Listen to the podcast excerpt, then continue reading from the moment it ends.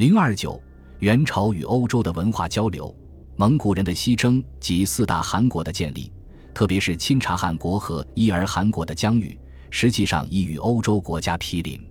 由于交通方便，也由于元朝统治者想利用形形色色的宗教迷信来麻醉百姓，以利于自己的统治，便对各种宗教采取了兼收并蓄的政策。于是，基督教、佛教、道教。伊斯兰教等得以陆续进入元朝传经布道、建立教堂，并享受免除赋税、徭役的优待。欧洲各基督教国家与罗马教廷对蒙古人摧枯拉朽的兵锋惊慌不已。为了解除这一威胁，并利用蒙古人的力量对付伊斯兰教势力，便派遣僧侣充当使者兼传教士入园，想通过宗教的影响来捍卫自己的利益，防止蒙古人的东侵。最先入园的传教士是加宾尼。一千二百四十五年初，教皇英诺森四世在法国里昂召开宗教大会，决定派教士出使蒙古，目的是劝蒙古人停止对基督教国家的侵犯，并皈依天主教。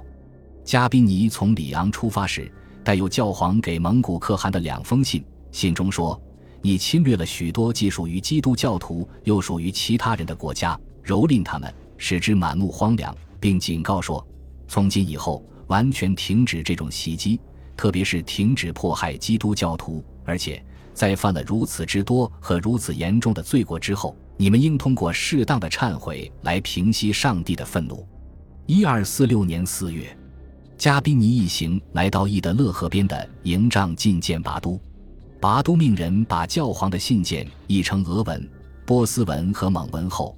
把使者和信件一起送往蒙古国当时的都城和林。加宾尼于七月间来到和林，正赶上贵由八月间举行的登基典礼。十一月份，加宾尼带着贵由给教皇的复信回国。信件原用蒙古文写就，又译成萨拉森文，以便教皇阅读。贵由拒绝了教皇对他肆意侵略基督教国家并烧杀掠夺的责备，严厉地命令教皇。现在你应该真心诚意地说：“我愿意降服，并为你服役。你本人位居一切君主之首，应立即前来为我们服役，并侍奉我们。那时我将承认你的降服。如果你不遵守长生天的命令，如果你不理睬我的命令，我将认为你是我的敌人。同样的，我将使你懂得这句话的意思。如果你不遵照我的命令行事，其后果只有长生天知道。”加宾尼的使命并未完成，但他作为出使报告写成的《蒙古史》一书却极有价值。书中全面而详细地记述了蒙古地理及其百姓的生活习俗、大汉及诸王的宫廷、蒙古人用兵的经过及战术等。欧洲人从此书中得以了解蒙古国的情况。教皇英诺森四世在派出加宾尼不久，还派以沈温为首的右翼使团前往波斯。拜见在那里驻扎的蒙古将领拜主，仍是要求蒙古人停止侵犯基督教国家。拜主没有允诺。一千二百四十八年，蒙古新任驻波斯将领野里之吉代派人至塞浦路斯岛觐见法国国王圣路易。当时圣路易正率兵住在那里，传言贵由大汗将帮助基督教徒收复被回教徒占领的圣地耶路撒冷。圣路易大喜过望。便派教士安德烈出使蒙古，但安德烈风尘仆仆抵达蒙古时，贵由已因病猝逝。皇后沃乌利海迷失在叶密利接见了安德烈，父亲中并未谈及帮助基督教徒收复耶路撒冷一事。法王圣路易为达到在蒙古境内传教的目的，于一千二百五十三年派教士鲁布鲁奇来到东方。鲁布鲁起先后觐见了镇叔叔赤峰地的大将萨尔塔和他的父亲拔都，然后又在和林之南的东营地受到蒙哥的接见。鲁布鲁起参加了佛教徒和道教徒的辩论会，从这里鲁布鲁起了解到，蒙古统治者对佛教、伊斯兰教、基督教都给予礼遇，利用他们为自己服务，而蒙哥本人则只信仰唯一至高的天地长生天。在和林居住了两个月之后，鲁布鲁起带着蒙哥致法国国王的信，于一二五四年六月西还。他在萨莱见过拔都，然后南行，穿过高加索，进入小亚细亚。一年六月，驶抵塞浦路斯。鲁布鲁起的东行，可能是要窥探蒙古人的动向，因为当时欧洲正在进行所谓的十字军圣战。蒙古人的兴起，使教皇和欧洲的君王意识到这股可怕的力量的存在。他们需要摸清蒙古人的情况，以便决定能否和蒙古人联合起来，共同对付伊斯兰教势力。他所写的报告《鲁布鲁启东游记》是研究蒙古历史的重要资料。这本书比加宾尼的《蒙古史》更为详尽准确。从文化交流的角度看，有一则记载很值得我们注意：契丹通行的钱是一种棉纸，长宽为一巴掌，上面印有几行字，像蒙哥印玺上的一样。这可能是欧洲人对中国纸币的最早记载。在元代，影响最大的旅行家是意大利人马可·波罗。一本《马可·波罗游记》使他闻名遐迩。他出生于意大利威尼斯一个商人之家。他的父亲尼哥罗与叔父马菲奥从君士坦丁堡渡过黑海，到钦察汗国都城萨来经商。当时，钦察汗国的国王比尔哥正与伊尔汗国的国王序列兀战事正酣，归途不宁。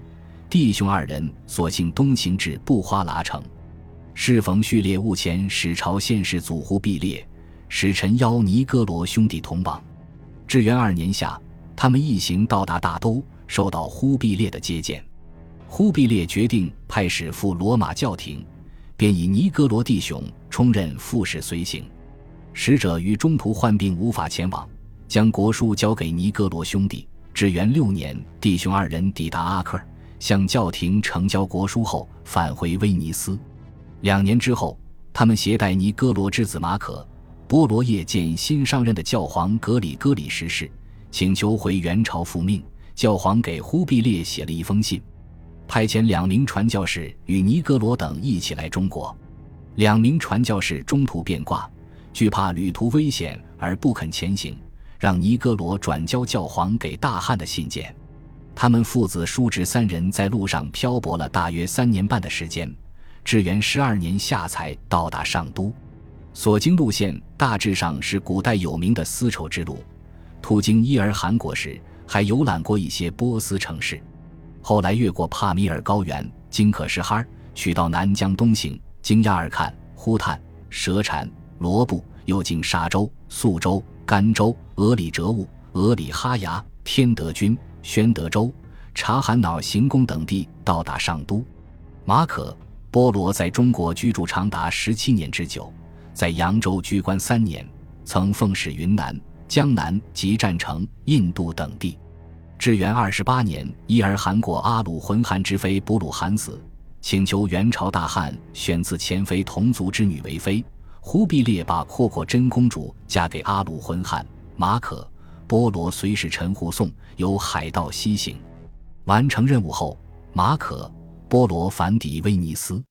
根据他口述而写成的《马可·波罗游记》，其中关于中国的记述，无论是汉巴里、扬州、镇江、苏州、泉州等地的自然风光，或是涉及元朝的重大事件、制度、地理、物产等，基本上都是可信的。该书的影响也远远超过了其他西方人的游记。使欧洲人对中国有了更多的了解。在西方传教士进入中国的同时，中国基督教聂斯托里派修道士、大都人列班扫马和东胜州人马古斯征得忽必烈的同意，前往耶路撒冷朝圣，带有圣旨文字，随着商队西行。后来，马古斯被推举为契丹与汪古部的大主教，驻西报达城。同行的列班扫马被任命为巡视总监。伊尔汗国阿鲁浑国王在位时，欲联合罗马教廷与欧洲各国征服巴勒斯坦与叙利亚。当时已改名为马尔亚伯拉罕的马古斯派遣列班扫马，以阿鲁浑国王及马尔亚伯拉罕总主教的名义前往罗马。列班扫马从报达出发，经君士坦丁堡至那不勒斯登陆。时值旧教皇死，新教皇未立。列班扫马没有停留，从罗马转往法兰西，受到法兰西国王菲利普四世的接见。他由法国转赴英国，会见了英国国王爱德华，由这里再赴罗马，受到了新教皇尼古拉四世的热情接待。列班扫马完成使命归国后，受到阿鲁浑汗的嘉奖。以后，列班扫马与马古斯一直留在伊尔汗国，至死未归。罗马教皇尼古拉四世与列班扫马接触后，立即派教士孟德科维诺前往东方传教。大约在至元三十一年，孟德科维诺经印度航海来到了大都。这年正月，忽必烈崩逝，成宗在四月间即位。他接见了这位教皇的使者，允许他在大都自由传教。